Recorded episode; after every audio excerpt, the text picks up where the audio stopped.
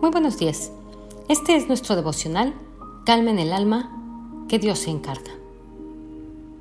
¿Cuántas veces caminamos hacia un lugar pensando encontrarnos con algo, pero cuando llegamos no era como lo habíamos imaginado?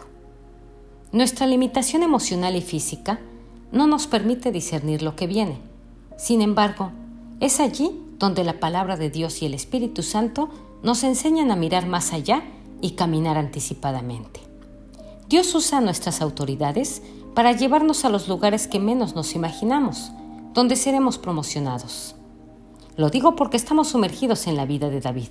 En 1 Samuel 17, del 17 al 24, dice así, Un día, Isaí le dijo a su hijo David, Toma esta bolsa de trigo tostado y estos diez panes, y vete pronto al campamento para dárselos a tus hermanos. Lleva también estos diez quesos para el jefe del batallón Averigua cómo les va a tus hermanos y tráeme una prueba de que ellos están bien. Los encontrarás en el valle de Elá con Saúl y todos los soldados israelitas, peleando contra los filisteos. David cumplió con las instrucciones de Isaí, se levantó muy de mañana y después de encargarle el rebaño a un pastor, tomó las provisiones y se puso en camino. Llegó al campamento en el momento en que los soldados, lanzando gritos de guerra, salían a tomar sus posiciones. Los israelitas y los filisteos se alinearon frente a frente. David, por su parte, dejó su carga al cuidado del encargado de las provisiones y corrió a las filas para saludar a sus hermanos. Mientras conversaban, Goliat, el gran guerrero filisteo de Gat, salió de entre las filas para repetir su desafío. Y David lo oyó. Cada vez que los israelitas veían a Goliat, huían despavoridos. Antes de salir a cumplir la misión encomendada por su padre, David dejó el rebaño que cuidaba a cargo de otro pastor. Esto es una acción responsable de una persona con un corazón sano y saludable, que no deja lo que tenía a cargo tirado. Cientos de personas dejan lo que Dios les delegó, sus tareas, sus responsabilidades, sus llamados, solo porque se les presentó una dificultad o como muchos dicen, se les presentó algo mejor. David se fue solo al valle de Elá. Cuando llegó al lugar de la batalla, se encontró precisamente al ejército de Saúl saliendo con un grito de batalla, y llegaba a la línea de combate que daba frente a frente con el ejército filisteo. David llevaba las provisiones al encargado de guardarlas, y mientras eso sucedía, preguntó qué pasaba. Le dijeron que estaba a punto de comenzar la batalla. Seguramente David salió corriendo para ver cómo era la batalla y para ver a sus hermanos. De repente, mientras saludaba a sus hermanos y conversaba con ellos, salió un gigante. David nunca había visto a un hombre de ese tamaño. Seguramente los ojos casi se le salen. Es como cuando vemos algo nuevo. Pero sobre todo cuando eso nuevo se refiere a un ataque de un enemigo que jamás habías enfrentado. Yo creo que también impresionó a David la reacción del ejército de Israel, porque según la historia, todos salían despavoridos, huían. El ejército perdía sus posiciones. Hasta el mismo rey Saúl no sabía enfrentarlo. Seguramente David no lograba entender cómo el ejército de Dios se dejaba amedrentar tan fácil. Pero ¿sabes algo?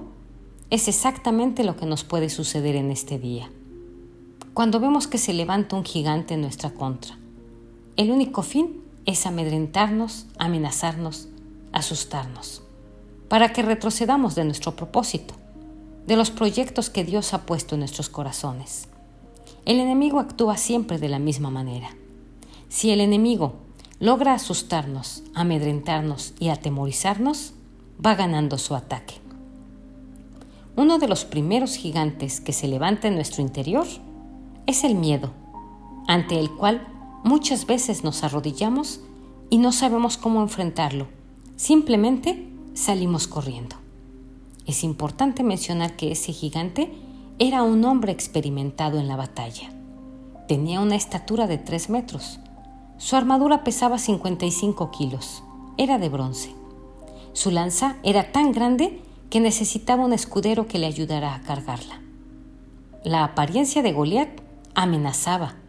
Pero recuerda que los hombres y mujeres de Dios, que tienen su corazón conforme al de Él, no se dejan llevar por lo que ven, pues Dios desecha lo que nosotros ponemos delante de nuestros ojos.